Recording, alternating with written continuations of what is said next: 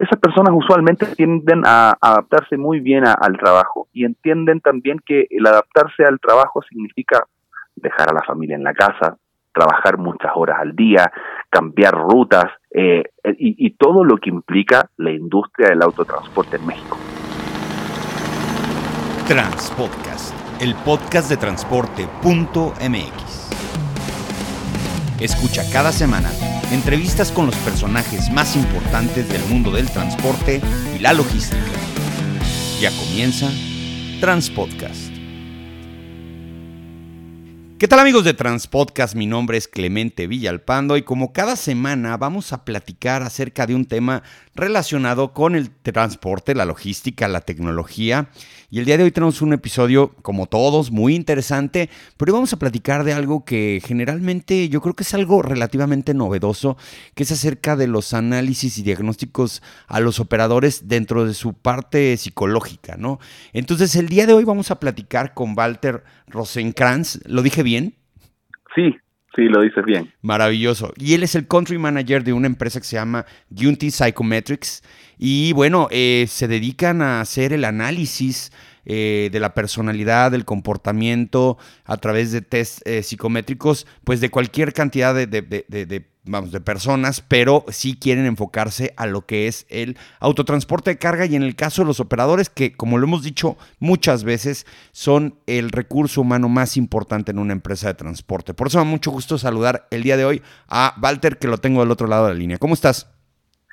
Eh, muy bien, Clemente. Muchas gracias a ti por la invitación. ¿ah? Muchísimas gracias por darnos el espacio de poder contarnos un poco sobre la salud mental de los operadores del autotransporte, eh, que no es un detalle menor, sobre todo en días como y, momentos en los que vivimos como, como es el, eh, estos años, ¿cierto? A raíz de la pandemia y de todo lo que está ocurriendo alrededor del mundo. Bueno, y tenemos que tomar en cuenta, Walter, que mucho es la escasez del recurso humano que tenemos hoy con los operadores, ya lo hemos platicado en este espacio, es cada vez más difícil crear y formar operadores porque no hay esa eh, ambición o esas ganas de volverse operador por parte de, pues, de los hijos de los operadores que eran los principales este, nuevas generaciones que existían, ¿no? Y van a la universidad, no les interesa subirse un tracto camión, a lo mejor no es atractivo. Por eso también tan importante conservar el recurso humano que se tiene hoy por hoy. Pero vamos a empezar desde el principio. Primero te quiero preguntar acerca de tu experiencia, cuánto tiempo llevas trabajando en esta compañía, de dónde viene. Cuéntanos un poquito más acerca de esto. Con mucho gusto, Clemente. Eh, te, cuento un poco. Em, yo soy, el, como tú bien dices, el country manager para, para México de Unity Psychometrics. Eh, nosotros partimos aproximadamente hace tres años acá en México. Sin embargo, ya tenemos 70 años de experiencia, al menos en el, en, el brazo de la psicometría. ¿no? Eh, respecto al origen de nuestra empresa, va a parecerte eh, casi, esto, esto, te va a sonar muy loco, pero el inicio de nuestra empresa está en el año 1489 con los hermanos eh, Luca Antonio y Filippo Giunti, ellos eh, partieron, ¿cierto?, con la con una de las primeras editoriales eh, de, de, a máquina, ¿cierto?, que habían en, en Europa. Hay que considerar que la invención de la impresa de, por Gutenberg, ¿cierto?, fue en el mil, 1440, 1450, estamos hablando de 40 años después, o sea, para ellos era ayer. Eh, entonces, ellos partieron justamente con este negocio. Eh, solo como otro dato, eh, Filipo fue el proveedor de libros impresos por, yo diría casi por toda la carrera, de nada más y nada menos que Leonardo da Vinci. Yo tuve la suerte de tener cuadernos de Leonardo da Vinci en mi mano eh, cuando fui invitado a los headquarters de, de Junti en Florencia. Pero volviendo al, centro de la historia, el brazo psicométrico tiene, tiene 70 años. Nosotros somos, yo te diría que fácilmente el top 3 de las empresas en Europa. Eh, para, para hacerte una idea de los clientes con los que trabajamos, trabajamos, por ejemplo, con el ejército italiano, trabajamos con empresas como, por ejemplo, como Shell en toda Europa, trabajamos con, con fábricas como la de Fiat Chrysler, etcétera, en distintos rubros, como tú dices, de la psicometría. Adicionalmente, eh, en eso desde el punto de vista de los recursos humanos. Adicionalmente, nosotros somos una de las editoriales más importantes en el mundo de, psicología, de psicometrías para la psicología clínica, así como también de educación.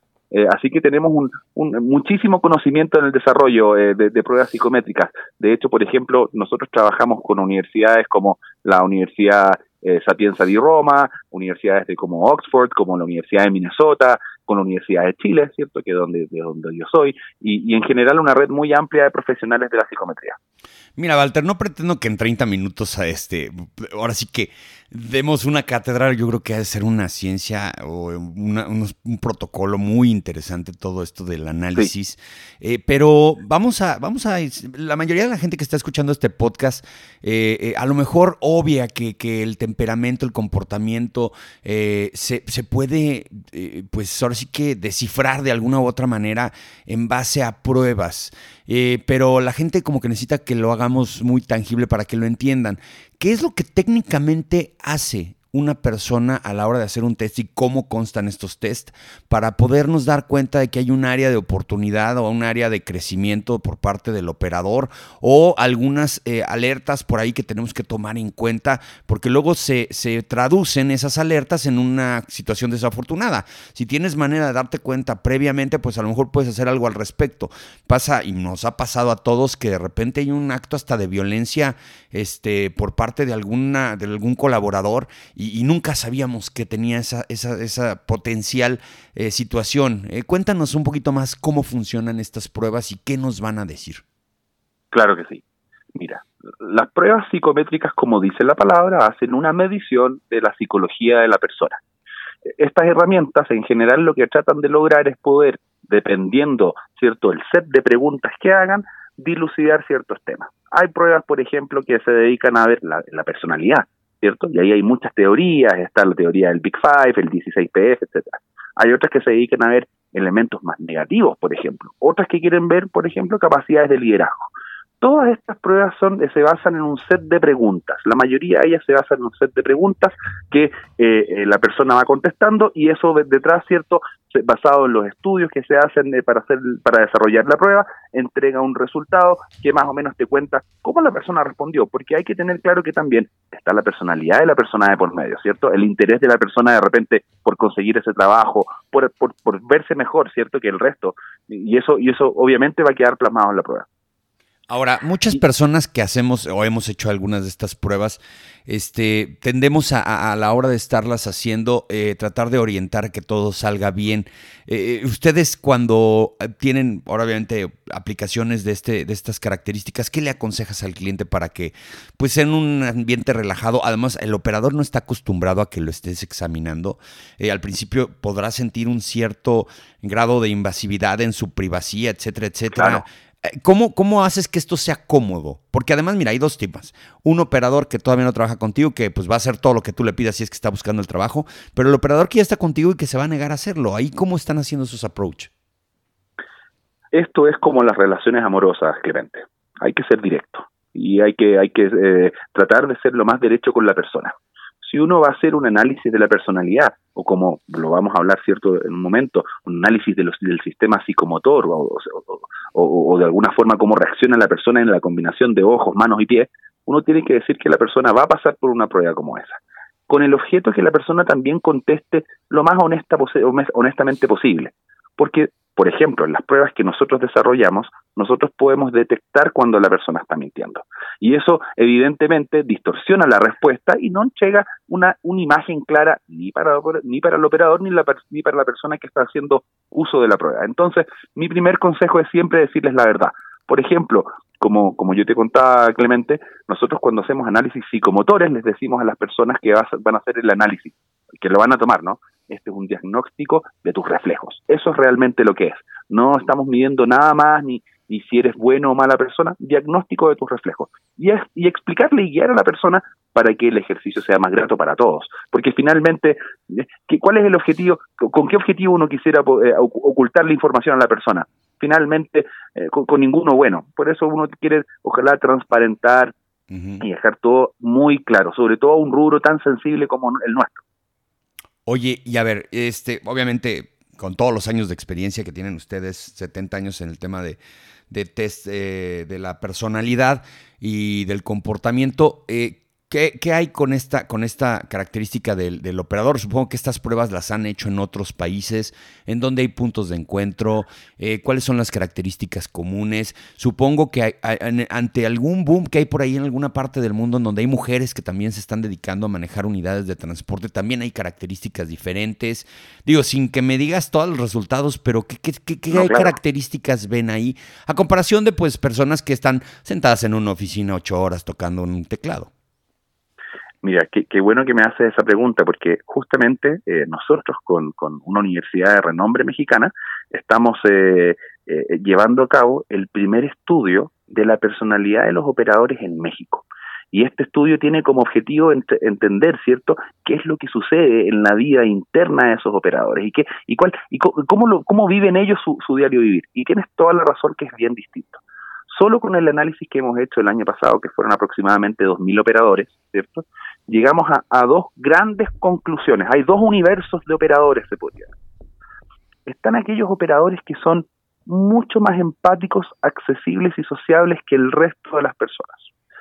Esas personas usualmente tienden a adaptarse muy bien al trabajo y entienden también que el adaptarse al trabajo significa dejar a la familia en la casa, trabajar muchas horas al día, cambiar rutas eh, y, todo lo que implica la industria del autotransporte en México, ¿cierto? Ellos, ellos están muy conscientes de ello y, entienden también las dificultades que el trabajo conlleva. Y, sin embargo, más allá de eso, como, como también esas personas tienden a buscar vidas equilibradas a nivel social y personal, tienden a tener excelentes trabajos, ¿cierto? Por mucho tiempo. Son, yo diría, sin haber hecho un análisis de aquellas personas, yo te podría decir que son las típicas que merecen, que reciben los premios de mejor operador, eh, porque son personas que usualmente son muy calmadas.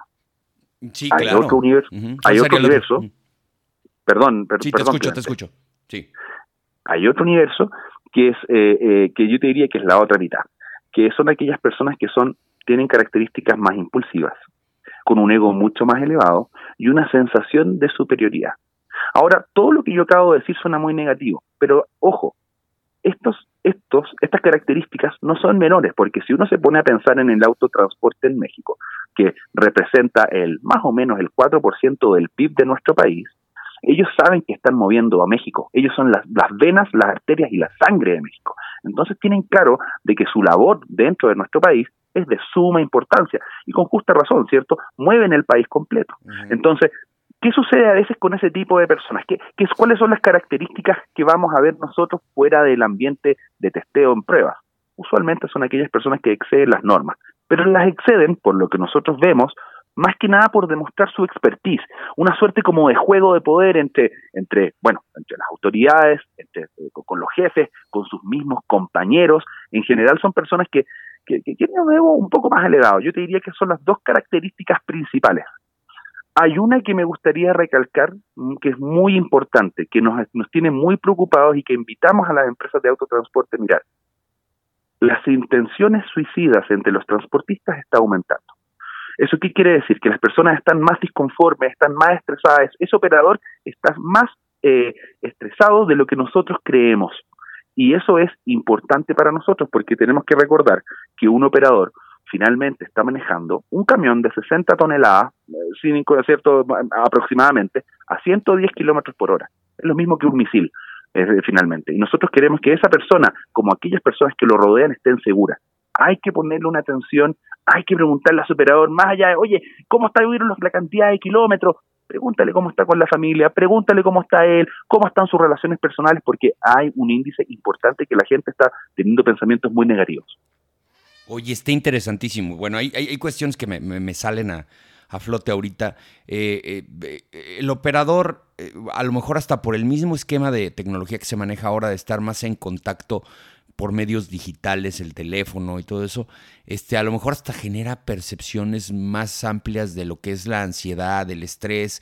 Yo recuerdo, ahorita voy a platicar, yo, yo pues, digo, conocí, he conocido muchos operadores y voy a hablar de los de la abeja guardia. La abeja guardia tenían una capacidad eh, eh, pues muy amplia de poderse no comunicar a sus casas, tenían, pues no habían celulares, eh, la comunicación entre operadores se daban a través de unas cosas que le llamábamos CBs, que eran los radios con antena, ahora ya con los celulares pues ya andan para todos lados con esos grupos, y, pero tenían una cuestión, er, eran como más relajados, el estrés del trabajo no existía, eh, la demanda industrial de llegas en tantas horas y no te voy a penalizar y te quito el contrato. Eh, eh, hoy le estamos trasladando al operador todo el estrés de tienes que llegar a tiempo y sin importar si hubo un accidente y está parada la carretera, este, y luego la capacidad económica que tenían antes los operadores traían, pues ellos eran los que ya lo hemos dicho aquí, cobraban el flete, lo traían, ellos administraban el camión, llegaban y hacían cuentas con el patrón y le decían te quedó tanto, ¿no? Ahora muchas muchas veces no traen ni 100 pesos en la cartera porque pues se les depositan pocos gastos y, la familia pues les está pidiendo que por favor les, les apoye con algo. La verdad es que estoy de acuerdo contigo que pueden generar un nivel de estrés y de ansiedad y de frustración que no desarrollaban en el pasado y hay que saberlo identificar porque también si no apoyamos esas conductas y no evitamos esas características en los operadores, pues las empresas de transporte eventualmente no van a crecer. ¿Y ustedes en qué tanto ayudan en eso? Porque ahí ahora viene la parte de la interpretación de todo lo que haces y si hay alguien dentro de la organización de la empresa que pueda hacer algo, eh, no todas tienen un departamento de recursos humanos y una persona que sepa de análisis cognitivo y desarrollo organizacional. Ahí, ¿qué tanto acompañamiento les acaban dando ustedes? Eh, nuestro compromiso, te lo voy a, voy a partir de, otra forma. Si en el siglo XXI las personas como tú o como yo, que somos afortunados y trabajamos atrás de un computador, como tú bien dices, de 9 a 5, tenemos mucho más estrés, imagínate un operador. Imagínate un operador que, como tú bien dices, ¿cierto? Que con, que con todas estas maravillas de la tecnología, como la telemetría, es cierto, como todos estos sistemas de cámaras que te van mirando, imagínate cómo se sienten ellos el nivel de presión que deben tener, ¿cierto? Adicionalmente a la presión del negocio, porque como, como tú bien sabes, ¿cierto? Con esta sensación de la inmediatez que ha generado la modernidad, eh, todo tiene que ser eh, al instante, ya no hay espacios de descanso, ya no hay duda de, jefe, tuve que parar un minuto, porque tengo que parar, porque soy humano. Entonces, todas esas cosas evidentemente eh, traen problemas y nosotros ayudamos mucho a las empresas en eso. principalmente, bueno, lo hacemos de varias formas, Clemente. Primero, por medio de nuestras pruebas, ¿cierto? Que son nuestros sistemas de, medición psicomotor y nuestras pruebas de, que por cierto es único en el mundo, y, nuestras pruebas de, de, psicométricas, nosotros lo que hacemos es ayudar a generar un perfil basado en la cultura de la empresa, que es tan importante como la medición en sí mismo, las cosas que deberían observar. O sea, luego que tienes el resultado, ¿qué deberías observar, observar tú? ¿Qué deberías hacer tú al respecto? Qué comportamientos debería, en cuáles deberías focalizarte, ¿cierto? ¿Cuáles son aquellas cosas que, que, que de repente suenan peligrosas, pero no lo son? Cuando de repente hay otros incendios, ¿cierto?, que podrían ser mucho más importantes. Algo que nosotros tratamos de, ver mucho con nuestros clientes, a los, a, los, nuestros clientes les importa mucho, eh, porque una de nuestras pruebas mide agresividad de la persona, el nivel de agresividad. Y nosotros les decimos, sí, es bien importante, es muy importante, pero ¿qué pasa con los pensamientos extraños cuando esa persona está sola? Eso son eh, eh, igual de importante, porque esa persona trabaja sola, ese operador trabaja solo. Trabaja en una empresa, pero la realidad es que trabaja solo. Nosotros tratamos de focalizarnos en ver qué se puede hacer al respecto de eso. Lo mismo con las capacidades cognitivas. Si nosotros detectamos por medio de nuestras pruebas, ¿cierto?, eh, que, que, que, que existen problemas a nivel cognitivo, nosotros podemos indicarles más o menos qué tienen que hacer, cuál es el plan de acción y lo mismo con las habilidades psicomotoras.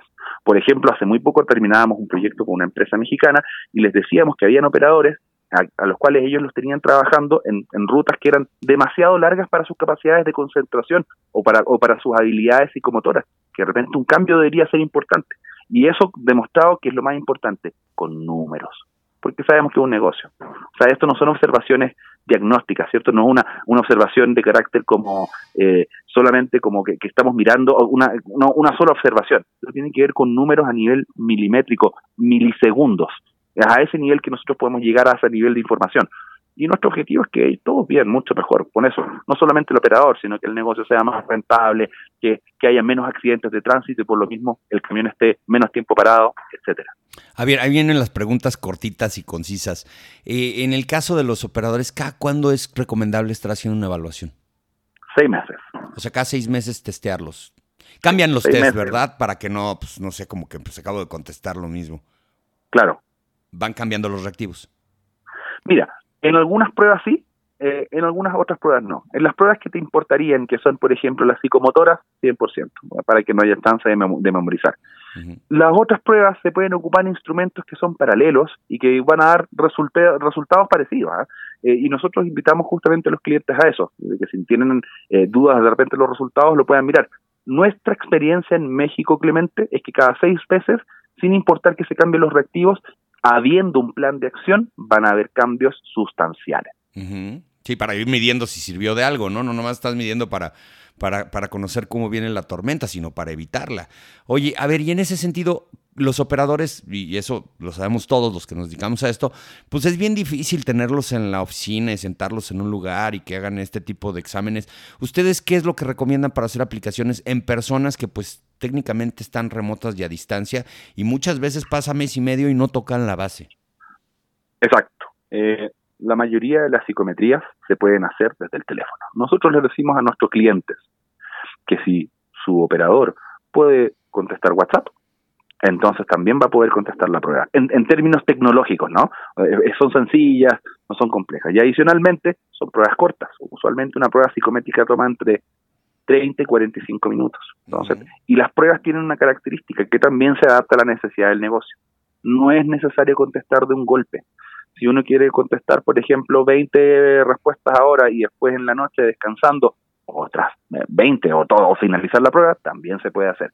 Y nuevamente, invitar a que sean lo más franco posible respecto a lo que va a contestar la persona.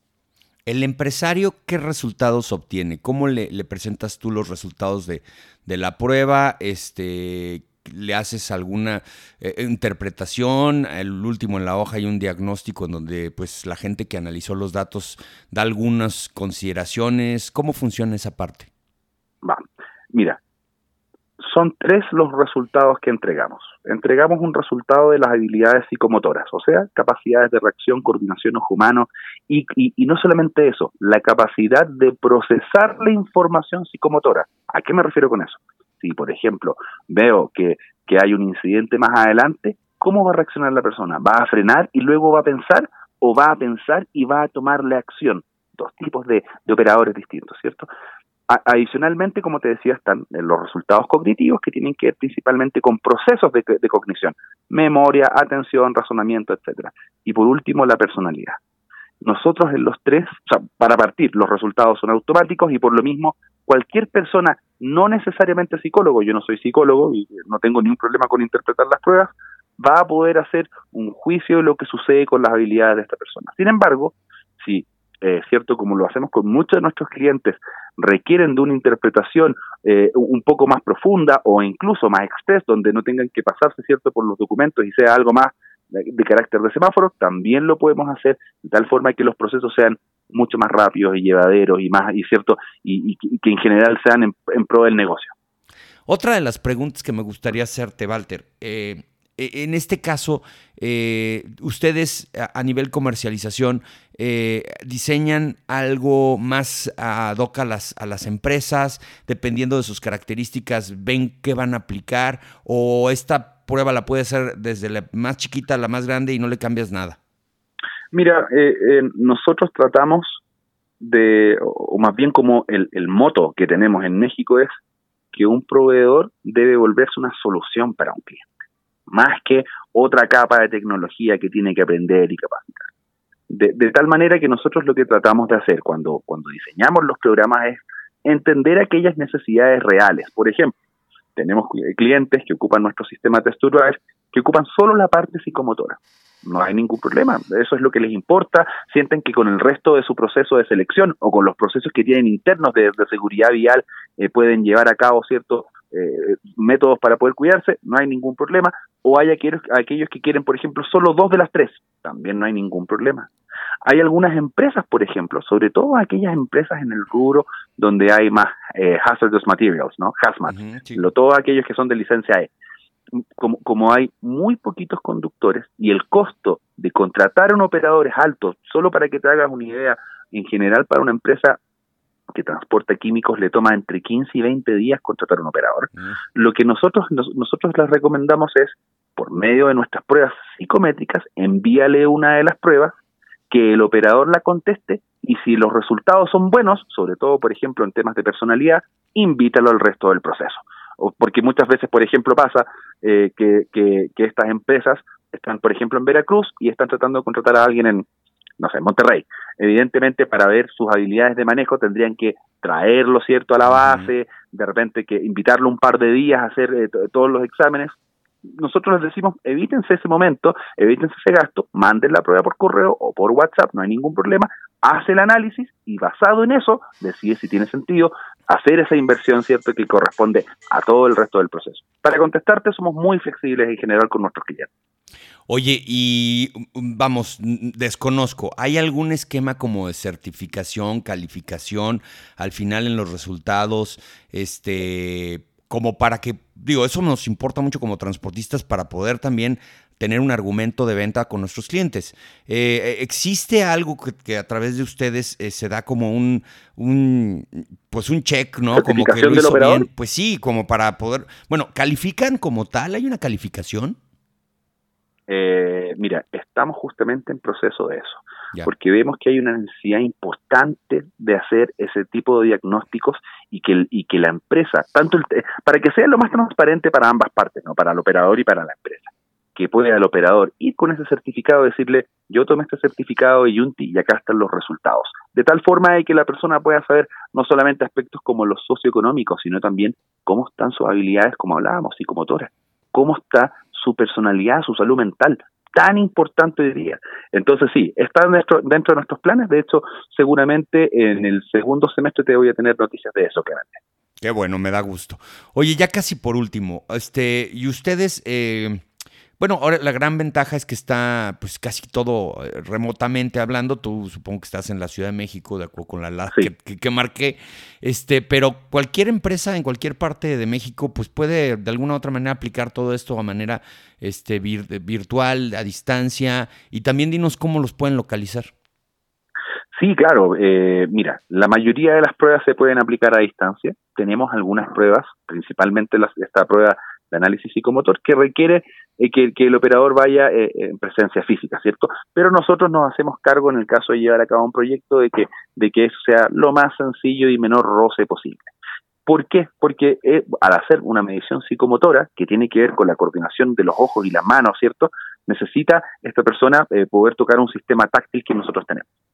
Entonces, eso yo te diría que es la única que requeriría e, eso. Ahora, ¿cómo nos pueden ubicar? Nos pueden ubicar principalmente por nuestras redes sociales, ¿cierto? Que nosotros nos encontramos en LinkedIn como Unity Psychometrics México, ¿cierto? Nos encontramos ahí.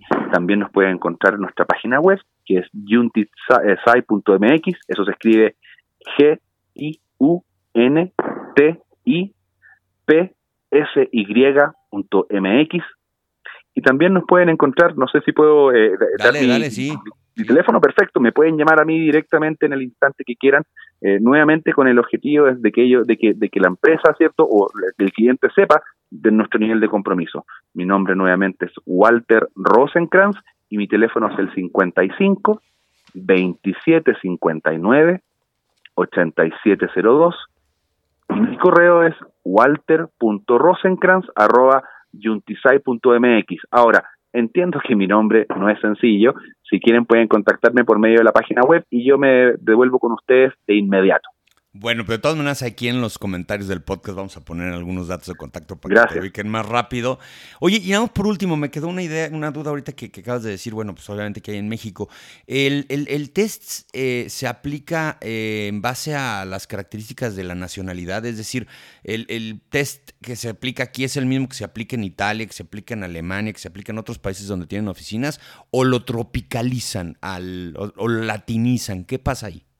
Las pruebas psicométricas 100% tropicalizadas y normalizadas. Eso es un estándar global. ¿Vale? ¿Por qué? Porque tiene, porque las características, sobre todo porque una prueba psicométrica tiene eh, muchos rasgos de personalidad de por medio. Entonces, eso sí, de todas maneras. Sin embargo, nuestra prueba psicomotora no. ¿Pero por qué? Porque la nacionalidad no importa. Lo que más importa es la edad de la persona. Yo tengo 41 años. Yo no me puedo comparar en mis niveles de reflejo con alguien de 25 pero eso va más allá de la nacionalidad, eso va más bien con las habilidades psicomotoras de la persona. También, por ejemplo, si yo, por ejemplo, eh, duermo poco, seguramente mi sistema psicomotor va a estar diezmado en comparación con alguien que duerme las ocho horas correspondientes. Lo mismo se aplica con el, con el consumo de estupefacientes y alcohol. Entonces, la forma en que se hace la medición es comparando con un universo de 250 mil personas alrededor del mundo, pero en el rango de edad, porque eso lo hace más realista. Maravilloso. Pues muchas gracias a Walter Rosenkrantz, el country manager de Unity Psychometrics aquí en México, por haber platicado con nosotros acerca pues, de los análisis de comportamiento y temperamento de los operadores. La verdad es que estuvo muy, muy interesante. Y yo creo que en el futuro vamos a tener más episodios contigo para que platiquemos ya específicamente sobre cada una de las pruebas y qué es lo que se logra hacer con ellas. ¿no? Muchas gracias por tomar la llamada, Walter. Gracias, Clemente, y gracias a los oyentes eh, que, de, tu podcast, ¿cierto? Y que del mundo del autotransporte, ojalá que podamos cooperar con un granito de arena a la salud mental de nuestros operadores en México. Claro que sí, hay que trabajar en eso, hay que trabajar en eso. Y muchas gracias a todos ustedes. Ya saben, la mejor y la mayor información del mundo del transporte y la logística la van a encontrar en transporte.mx. Saludos.